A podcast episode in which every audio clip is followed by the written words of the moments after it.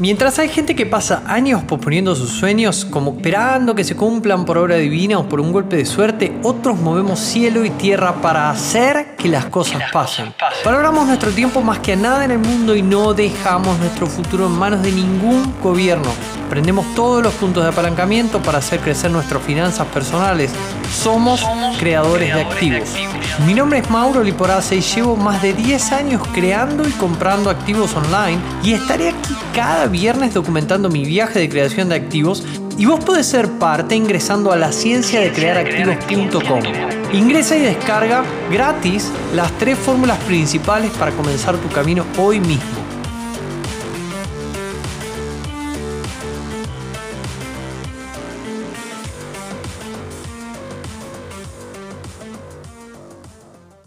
El segundo de los conceptos es el concepto de protocolo. ¿sí? Voy a tomar un traguito de agua porque se me está llegando la garganta y sin garganta no podemos seguir y todavía nos queda bastante por trabajar. Yo les dije a las personas de Instituto Activos Online dentro de nuestro, nuestra comunidad privada que esto iba a ir más o menos de tres horas. Vamos una hora y media. No tenemos ningún apuro. Hoy no tenemos tiempo de episodio que cumplir, así que de acá podemos sacar la cantidad de episodios que necesitemos para poder hacer los siguientes, los siguientes podcasts y para poder tener una buena maratón de entendimiento de Bitcoin para todo aquel que quiera tomarse el trabajo de realmente poder entender este protocolo que, según mi perspectiva, no sé si va a reemplazar el sistema financiero tradicional, pero definitivamente le va a competir. Definitivamente va a crear una gran alternativa que está creciendo de a billones de dólares y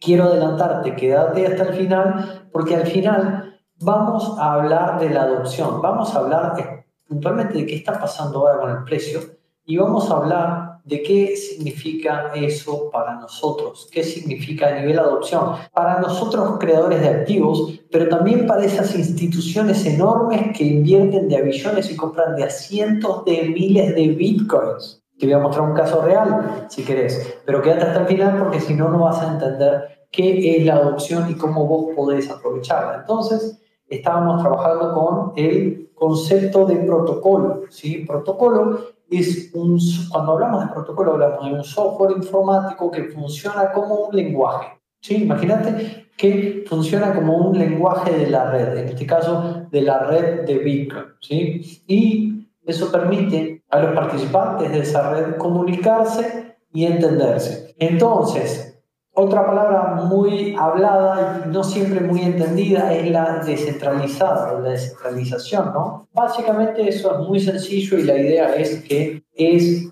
el, significado sería sin una, una entidad central. Recién acabamos de hablar de que eh, en el caso de los bancos, o sea, en el caso del dinero fiat y del sistema bancario tradicional, tenemos como entidad centralizada a los bancos centrales, ¿no? Entonces, ya vimos los problemas que originan los bancos centrales, que tengamos a los bancos centrales en el medio de manejar dinero o de invertir, origina ciertos inconvenientes que nos privan de la libertad. Entonces la descentralización habla de esto que estamos hablando hoy, de cuando usamos un protocolo que en este caso tiene una blockchain que está descargada en cientos de miles de o millones de ordenadores alrededor del mundo. ¿Y por qué eso es importante? Es muy importante porque la verdad es que evita, eso es lo que da seguridad, porque, porque evita el fraude, porque si yo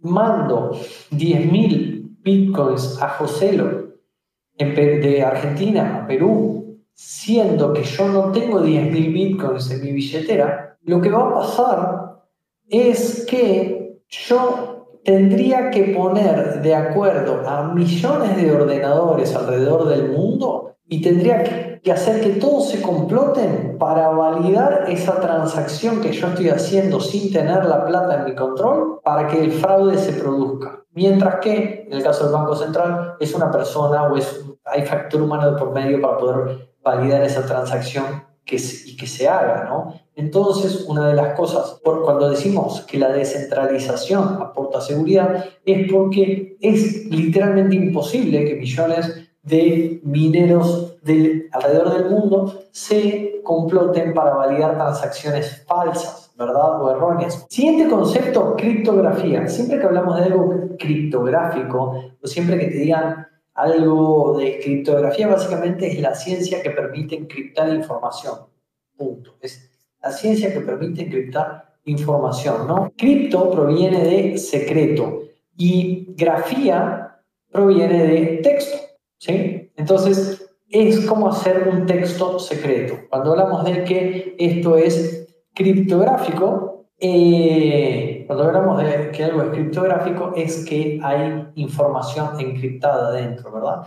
Y cuando hablamos del hash de una transacción, siguiente concepto, hablamos de que es básicamente un hash, es como si yo te hablara de una función criptográfica que cifra, o sea, que esconde información, además de poder permitir una secuencia alfanumérica creada por una huella digital única de información. Básicamente es una, un cálculo matemático que los mineros hacen para poder anotar esa transacción en la blockchain. ¿sí? Yo sé que son muchos conceptos nuevos, pero a medida de que vos los vayas escuchando, pues lo vayas interiorizando, pues lo vayas incorporando, vas a poder ir comprendiendo mejor el resto de las definiciones y haciendo sinapsis, básicamente. Vas a permitir que tu cerebro entienda qué hay detrás de cada una de las definiciones que se te da. Y al momento de usarlo digas, claro, esto es para tal cosa. Entonces, si volvemos a recapitular sobre qué es Bitcoin, podemos decir que es un protocolo, ¿sí? es un programa que permite la comunicación entre computadores, es un programa que, que permite la comunicación entre computadoras y este protocolo está abierto a todos. Es tan fácil como descargarse la blockchain de Bitcoin en tu ordenador y punto. Entonces, una vez instalado ese software, lo que pasa es que vos estás pasando a formar parte de una red de computadoras descentralizadas porque básicamente la condición que cumple esa red de computadoras es que ninguna tiene más poder que otra, ¿no? Y que usan, usan ese mismo protocolo para comunicarse y todas pesan por igual, ¿sí? Por eso es que para tener más peso o menos peso, eh, esas personas tienen, o esos, eh, esos mineros necesitan poder de cómputo. Por eso vos eh, los, ves por ahí comprando placas de video, etc. Entonces, el objetivo principal de eso, eh, de esos mineros, es poder permitir transacciones de un activo digital, o sea, Bitcoin, dejando registradas todos los movimientos que se hagan eh, en ese libro contable que le llamamos blockchain, que es justamente esa red de ordenadores conocida como blockchain, ¿no? La blockchain de Bitcoin. Listo, ya uno, una vez que entiende eso, empieza a entender todas las otras blockchain que hay. Bitcoin no es la única blockchain del mundo, hay un montón más. Literalmente hay un montón y cada una tiene sus peculiaridades. Entonces, acá entran varias ideas. La primera es que los nodos son descentralizados, es decir, todos estos ordenadores que componen la red Bitcoin son independientes, ¿sí? no confían entre ellos y por tanto verifican individualmente todos los movimientos de la red. No es que se hace, eh, o sea, necesitan, se necesitan uno del otro, pero cada uno de ellos aporta una, eh, parte de ese poder de cómputo terminal. Ahora, el tema es que ninguno tiene poder sobre el otro, sino que toman decisiones poniéndose de acuerdo a través de mecanismos que vamos a ver más adelante. Ahora, ¿cómo venimos hasta acá? Quiero leerlos en el chat de si estamos todos alineados con la info, si vamos siguiéndonos y si vamos esclareciendo un poco el tema, que al fin y al cabo es el, eh, es el caso de esta maratón de entendimiento de Bitcoin que estamos sumando y a poquito, pieza por pieza, los conceptos que necesitamos para poder entender esta nueva tecnología. Entonces, lo que pasaba era que hasta ahora estamos entendiendo a Bitcoin como, como protocolo, como tecnología y cada vez de a poquito nos vamos poniendo un poquito más técnicos para poder empezar a decir que estamos entendiendo Bitcoin.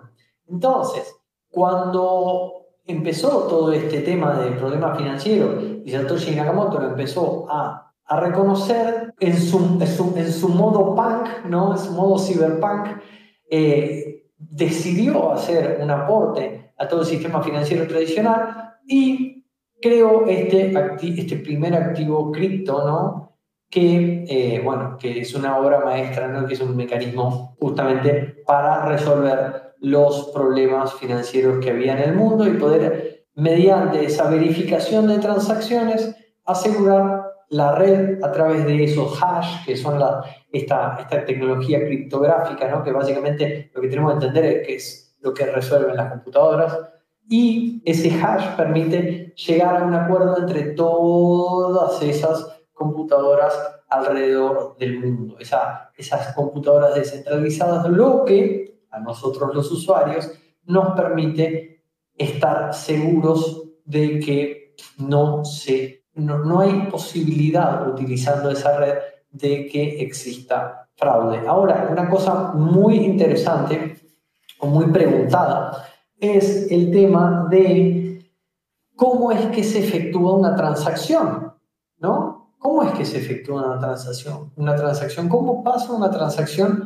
de, un lugar al otro, ¿no? Entonces, en este modelo, por ejemplo, imaginemos que tenemos dos personas y que, como dije antes, saquemos, saquémonos a mí de la ecuación, ¿no? Imaginemos que Juan quiere enviar un Bitcoin a Marta, ¿no? Y ahora, lo principal que tenemos que entender es que ya Juan no tiene que pedir permiso al banco y que ese banco, asumiendo el control del dinero, le, primero que le dé permiso y segundo que lleve a cabo la operación, ¿no? Por el contrario, con Bitcoin, Juan lo que agarra y hace es anunciar en la red su deseo de poder hacer esta transacción y a continuación los nodos son los que verifican que esta transacción es correcta y si todos los nodos están de acuerdo, todos van a anotar en la blockchain ese movimiento y van a actualizar, van a actualizar que ahora Juan tiene un Bitcoin menos en su balance y Marta tiene un Bitcoin más. ¿sí? Hay veces que me preguntan, Mauro, pero un Bitcoin está a 50 mil dólares, ¿cómo voy a comprar un Bitcoin? No, un Bitcoin está dividido en satoshis y uno puede comprar la fracción que mejor le quede, ¿no? Entonces, este apunte contable que acaba de realizar toda la red de mineros se produce actualizando la blockchain. Y ahora la blockchain tiene eh, un registro más donde se ha anotado ese movimiento y Bitcoin tiene el valor que tiene justamente porque permite a sus usuarios confiar en ese mecanismo descentralizado que sin necesitar de un banco central, que por cierto ha fallado muchas veces mientras Bitcoin en casi, no sé, varios, más de 12 años de historia, no ha fallado nunca, de alguna manera Bitcoin quita el control del dinero de los bancos comerciales y de los bancos centrales y se lo entrega a la gente. Por eso es que se habla tanto de esto del dinero en manos de la gente, ¿no? Porque los hace libre monetariamente a todas las personas que utilizan la transacción. Entonces, todas esas personas que, que participan de la red, de alguna manera son anónimas, definitivamente se, puede, las transacciones son rastreables pero lo que uno rastrea no es la persona, sino los wallets, y es un, es un temita, no es algo fácil, pero se, se, se, convierte en un sistema un poco más anónimo, ¿no? Y los participantes, para ser anónimos, para poder utilizar esta tecnología, tienen dos claves, ¿no? Por una parte, la clave pública, la, la, clave, la clave pública podría funcionar como un CBU o como un IBAN o como un SWIFT. Es básicamente tu número de cuenta y es lo que vas a poder compartir con todas las personas que vos quieras enviar, o sea, transferir valor, ¿no? Enviar y recibir dinero. Y consiste, es una clave alfanumérica bastante larga y consiste en un conjunto de números y letras únicos que permite a los usuarios enviar bitcoins a dirección, o sea, con, con, esa dirección de un lugar al otro, de un usuario al otro, ¿no? Esta dirección es completamente anónima, o mejor dicho, seudónima, ¿sí? porque la blockchain, la blockchain es pública, por lo tanto, otros usuarios pueden ver que la cuenta X ha recibido X cantidad de Bitcoin, pero no van a poder saber que esa cuenta pertenece a Juan o pertenece a Marta. a no ser que Juan o Marta lo hagan público, ¿verdad? Cualquiera de nosotros, conociendo la wallet del otro, la dirección pública del wallet del otro, lo podemos poner en escáneres y esos escáneres nos da toda la información que esa wallet ha generado durante el tiempo de uso, ¿no? Entonces, esas direcciones nos permiten comerciar, básicamente comerciar o enviar valor en realidad, porque no necesariamente puede ser por, tiene que ser por comercio. Entonces, una cosa muy importante también para saber es que esa cantidad de billeteras, que cada billetera tiene su propia wallet, clave pública, clave privada, eh, son ilimitadas. Nadie, no, hay un límite. Yo puedo tener, si quiero, 100. ¿sí? No es que tenga un límite de creación. No es que me van a venir a decir del banco, no, señor, usted ya tiene tantas cuentas creadas. Entonces, eso es muy importante. Y hablamos hasta ahora de la clave pública. Ahora, la clave privada, que es otra parte muy interesante de esta tecnología, es básicamente, lo podríamos pensar como una contraseña que le permite a saber, saber a la red que Juan, en este caso, es el verdadero propietario de esos bitcoins, que realmente los tiene, que los puede utilizar, ¿no? Esta contraseña lo que hace, bueno, primero que nada, uno lo tiene que guardar, ¿sí? Generalmente se recomienda guardarlo fuera de Internet, no guardarlo online, porque si uno perdería esa clave privada, eh, cualquier persona que tenga esa clave puede tener control sobre tus bitcoins o tus criptos que sean, ¿no? Y eh, bueno, incluso si vos perdés esa clave, esos bitcoins podrían quedar perdidos para siempre, como millones de bitcoins, nada, cientos de miles de bitcoins que hay perdidos, una buena porción de bitcoin. De lo, encima de que los bitcoins son finitos, una muy buena porción están perdidos por ahí. Entonces, eh, básicamente, recapitulando, lo que nos da es el control real sobre nuestras finanzas y también nos da una gran responsabilidad, ¿no? Porque este sistema de no tener bancos intermediarios que se encarguen de todo lo que antes hacía el banco, nos da también la responsabilidad de tener que guardar nuestra riqueza nosotros mismos. Y como dice la famosa cita del tío Spider-Man, un gran poder conlleva una gran responsabilidad. ¿no? Entonces, hemos repasado conceptos básicos eh, del Bitcoin, hemos visto por qué existe, hemos visto qué problemas resuelve, hemos visto eh, por, qué, eh, por qué decimos que resuelve el problema de la inflación, creando Bitcoin, un sistema deflacionario que ya sabemos que más o menos por el 2140 se van a terminar de minar, van a estar los 21 millones de Bitcoin en el mercado y no se va a poder imprimir nada más, eh, lo cual soluciona un gran problema, ¿no? La famosa inflación. Resuelve el problema de la centralización también, ya vimos qué es lo que pasa con los bancos, altas comisiones, bloqueos de cuentas, burocracia, violación a la privacidad y también resuelve el problema de la seguridad, ¿no? De que se puede hacer cualquier cosa distinta a que cientos millones eh, de mineros en el mundo realmente validen que vos estás queriendo enviar dinero de un lado al otro en que, ellos, en que entre ellos no puedan complotar para poder decir que está pasando algo que realmente no está pasando o, favorecer a tal o cual, ¿no? Entonces podemos afirmar que es seguro, que es deflacionario y que es un activo que es atemporal, ¿verdad? Además de ser descentralizado, o sea que eh, no haya gente no haya una entidad central de por medio. Quiero ir leyendo preguntas para ver si nos quedan preguntas puntuales para resolver en esta transmisión o si directamente vamos en una hora 52 a ir cerrando porque ya estamos, eh, ya estamos cubriendo la mayoría de lo que necesitamos entender para poder empezar, ¿sí? no, no a ser expertos, pero a convertirnos en una persona que realmente entiende eh, lo que antes no me dolía porque no lo identificaba, ¿no? Es como cuando uno eh, vive así encorvado y un día te dicen que existe un quiropráctico que resuelve tal problema y, eh, wow, de repente me siento bien, estoy alineado, tengo una mejor postura, me dejan de doler un montón de cosas, ¿no? ¿Qué pasaba? Estaba anestesiado porque para mí la vida era encorvada. Para mí la vida era con dolores y la verdad es que no necesariamente, en este caso que ya está desarrollada una tecnología como esta, para nosotros que estamos enfocados en crear activos y comprar activos, se empieza a convertir en algo muy, pero muy, pero muy relevante porque corremos a los bancos centrales de la ecuación, empezamos a poder eh, adoptar Bitcoin como un activo soberano y digital, empezamos a dejar atrás o en realidad a usar menos, porque si te soy sincero, yo la verdad, hoy por hoy debo tener menos de un 10% de patrimonio en dinero fiat y eh, empezamos a abrir los ojos, ¿verdad? Porque toda causa tiene un efecto y es muy importante que empecemos a no solo ver el grafiquito de Bitcoin, sino también entender qué es lo que hay detrás para poder decidir realmente si queremos que eh, nuestro dinero siga, nuestro dinero, nuestras transacciones,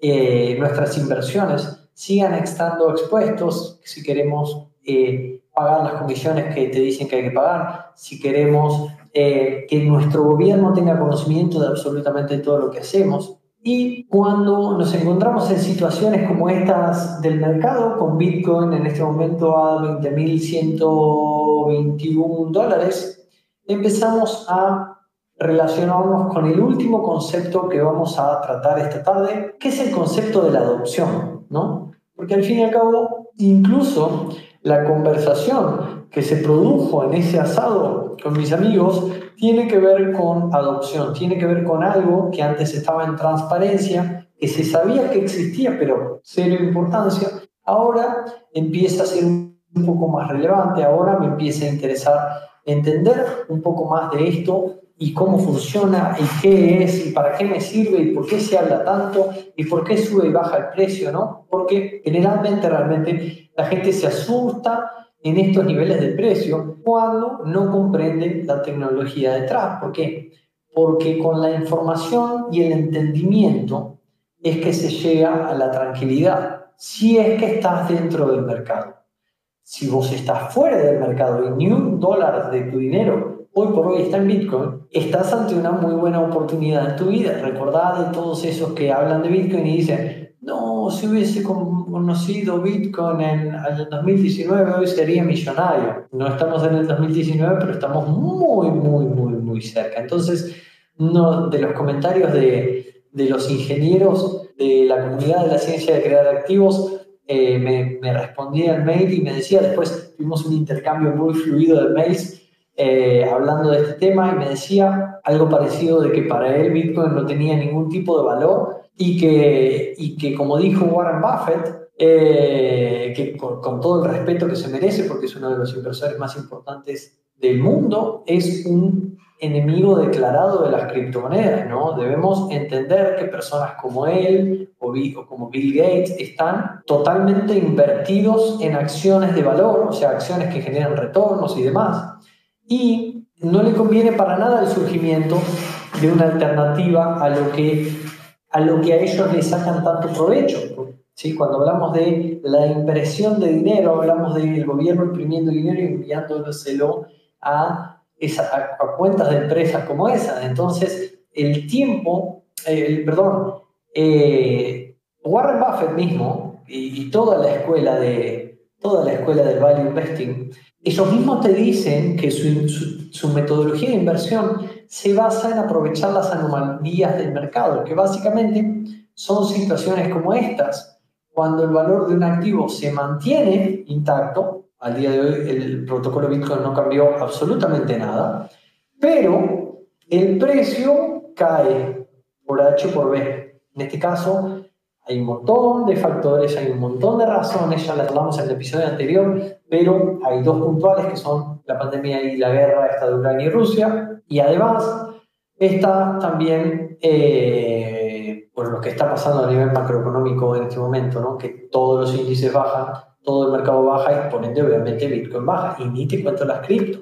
Entonces, eh, está, en este momento estamos ante una de esas anomalías del mercado donde inversores como Warren Buffett mismo aprovecha y donde han construido las fortunas más grandes de su vida. Pero ¿qué pasa? De la misma forma que quizá Elon Musk, que saben que van y tiran un tweet y producen un movimiento en el mercado, ellos no pueden salir a hablar bien de Bitcoin o, de las cripto porque eso sacaría capital de donde a ellos les favorece y lo llevaría hacia donde ellos no tienen control.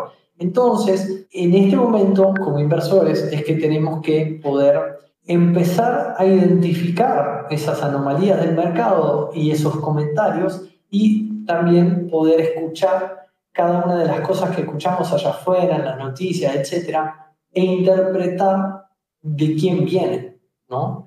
Porque no es lo mismo que vengan de un lado que del otro. Entonces, como dice Kiyosaki, cuando yo, en vez de ver una cara de la moneda o ver la otra, cuando yo me paro en el canto de la moneda, puedo ver de un lado, puedo ver del otro, sin tomar partido y sin emocionalidad de por medio, usar la información y usar las dos caras a mi favor, ¿no? Entonces, en términos de valor intrínseco, hay que entender que Bitcoin como red, no como la moneda, estoy hablando como la blockchain, tiene una serie de reglas que hacen que el protocolo resuelva un montón de problemas importantísimos en el mundo, como los que acabamos de,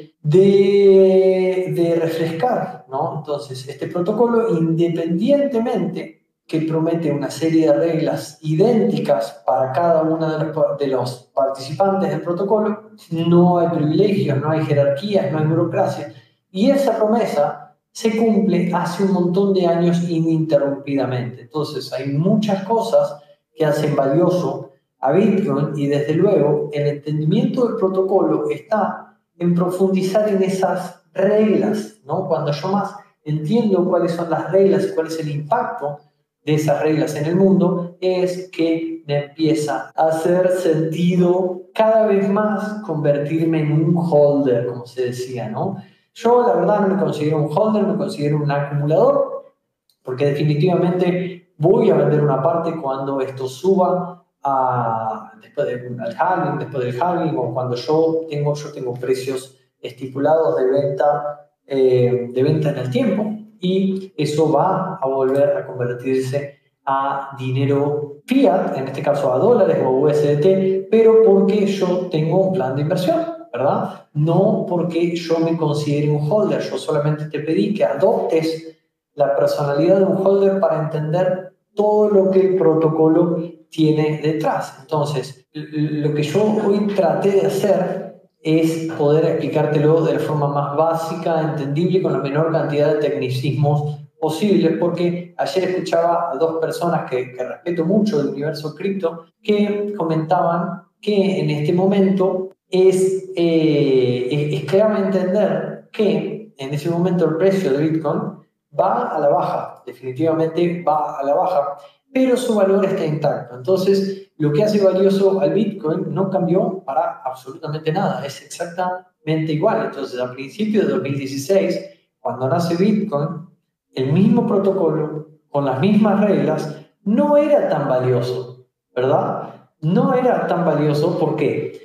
porque en esa época Bitcoin para los bancos centrales era simplemente, o para las instituciones, era simplemente una, pirámide o una burbuja. Pero ¿qué pasa? Hoy por hoy ellos mismos están dentro y los que no están dentro todavía están buscando puntos de entrada y eso hace mucho, pero mucho más valioso a la red, ¿verdad? Porque hay más, hay más market cap, hay más capital respaldando el activo. De hecho, en estos momentos es un momento muy interesante porque desde noviembre del 2020 que no vemos estos precios. Y de hecho, si nos vamos más, más, más atrás, desde el 2017.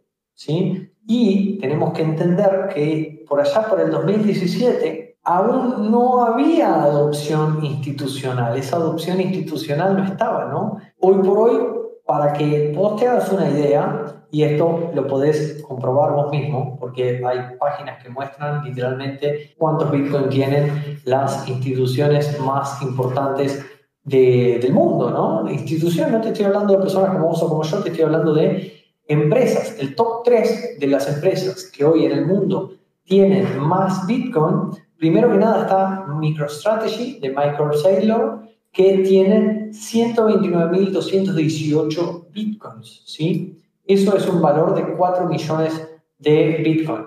Esto es el registro en esa página que yo te digo, pero él mismo ha salido a eh, decir abiertamente que durante toda la bajada siguió comprando, siguió comprando, siguió comprando.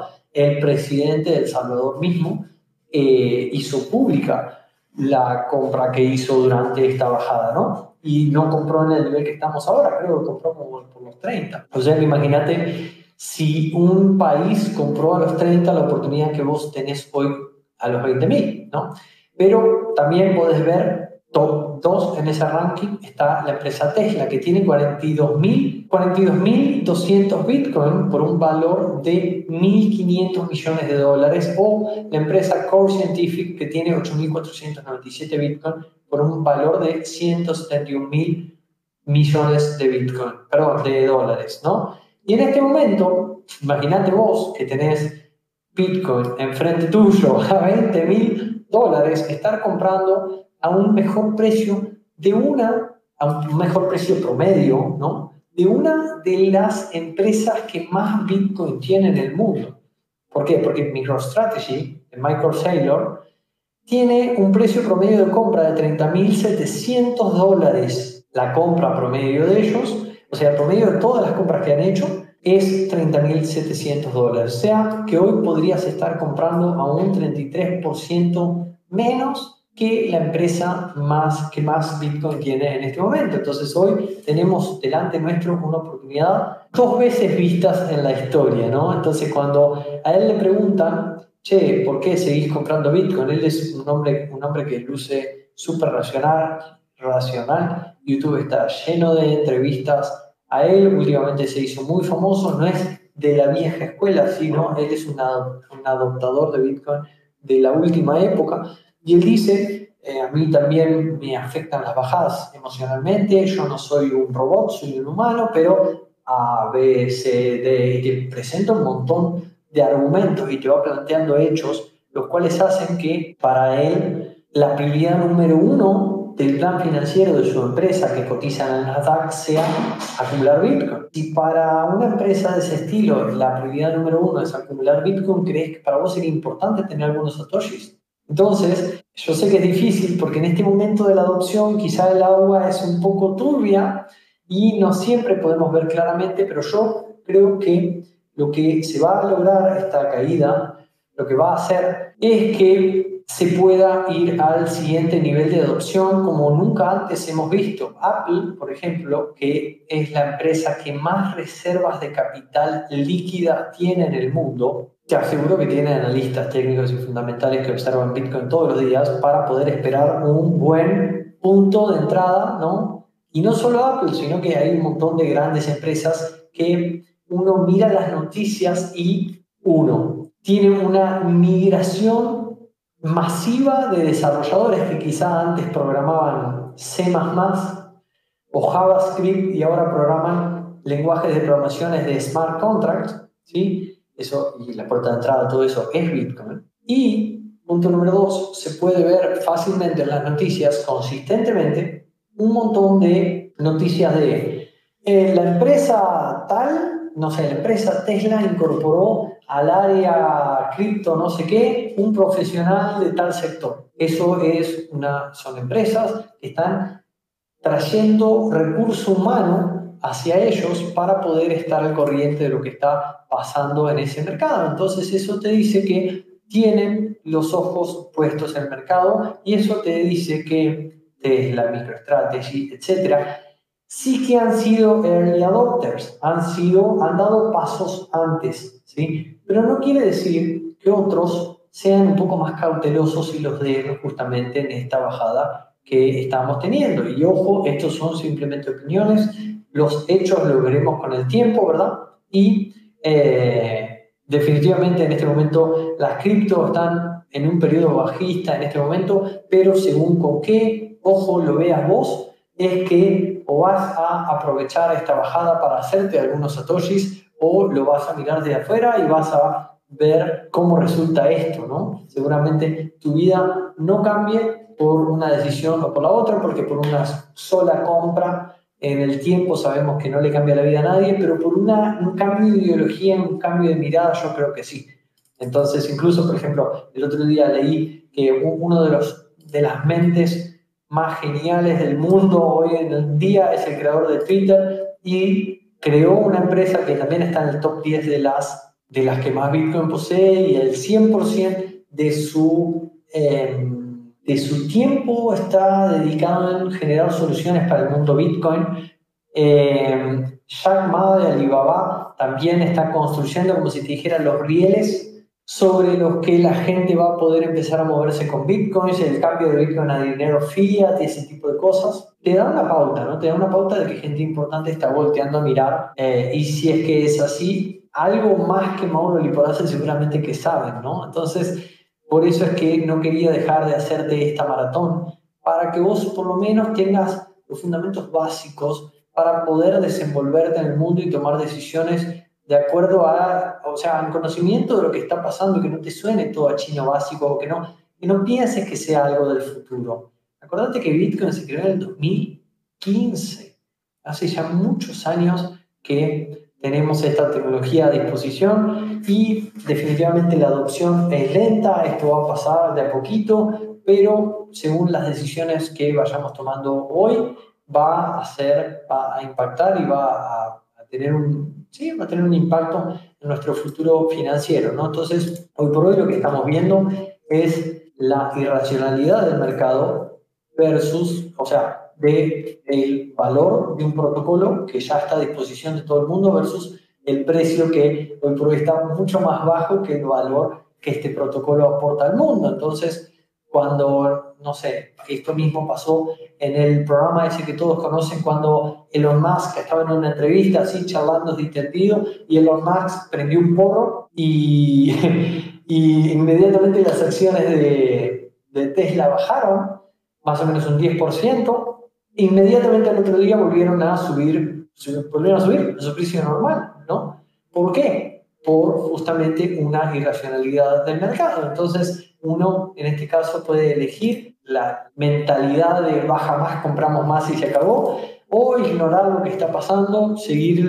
viéndolo como una noticia y, y nada, y, y realmente mucho no va a cambiar, pero es importante si es que decidís estar adentro, tener un plan, tener claro qué vas a hacer, qué, qué porción de tu dinero va a entrar a participar del mundo cripto, de qué forma lo vas a hacer, con qué plazos vas a jugar, dónde vas a destinar, e incluso ganancias, si tendrías ganancias, qué, qué pérdida estás dispuesto a tolerar. Y nada, creo que para nosotros que somos jóvenes y que estamos eh, que estamos en, proceso, de, en etapa de construcción de nuestros activos, tenemos un gran regalo, tenemos una gran oportunidad que cada uno de ustedes va a decidir si aprovechar o no. Yo voy a ir finalizando esta maratón, espero que esta, este episodio, esta serie de episodios pueda ser valiosa para vos y te sirva para poder participar de lo que está pasando y de futuras, futuros movimientos de mercado, de este o de cualquier otro. Eh, desde otra perspectiva, con otro nivel de conocimiento y con otra, con otra sabiduría, con otro aprendizaje, ¿no? Porque definitivamente, reitero lo que dije en el episodio anterior, el mayor maestro es el mercado, pero cuando pensamos a largo plazo en el mundo cripto más, sí o sí tenemos que entender qué protocolo hay detrás de la moneda, porque si nosotros no entendemos que detrás de toda una de esas 19.000 moneditas, incluso las basuras, hay algo, hay una idea o hay un proyecto, no vamos a poder estar participando de este mercado. Esto no es solo finanzas, esto no es solo inversiones, ¿sí? esto es también poder entender un poco más de qué hay detrás, si aporta algún valor al mundo o si es simplemente una, una timba o una apuesta o, o, una especulación financiera. En este caso, no estamos hablando de una especulación financiera, sino que estamos hablando de una inversión por valor. ¿sí? Desde mi punto de vista, todas estas 2 horas 14 de maratón. Espero que te haya gustado, espero que te haya servido y vos sabés que estamos en contacto fundamentalmente por los canales de Discord del instituto o por cualquiera de las redes de la ciencia de crear activos. Yo te mando un gran abrazo, espero que hayas disfrutado de estas transmisiones. Como siempre te digo, crea activos, vive libre. No, pero la verdad es que estoy cansado de escuchar a tantas personas viviendo como inmersos en una constante asfixia financiera, limitándose a cumplir sus sueños y vivir como le gustaría y como con una horrible sensación de incertidumbre y preocupación por su futuro. Y es algo como que los mantiene inmóviles, pasando los mejores años de su vida estancados, conformándose con proteger lo que obviamente con mucho esfuerzo han llegado a poder construir, pero solo por no saber qué hacer si llegaran a perder ese único ingreso. Y específicamente por eso es que hemos decidido convertir el hackathon financiero, que es una experiencia de inmersión total, que durante cuatro ediciones ha sido de pago, a un evento totalmente libre y gratuito. Sí, 100% libre y 100% gratuito para todo el mundo, para que pueda tener un camino claro de cómo poder reemplazar su salario por ingresos pasivos provenientes de activos propios, ¿verdad? Y poder llegar a ser libre. Como te digo, el hackathon financiero es un entrenamiento 100% gratuito y online, estructurado para que puedas construir las bases de tu plan financiero y convertirte en un creador de activo exitoso en solo un fin de semana. Así que date atento porque próximamente vas a poder unirte a la comunidad de hackatones para poder participar 100% gratis del hackathon financiero y construir las bases de tu plan.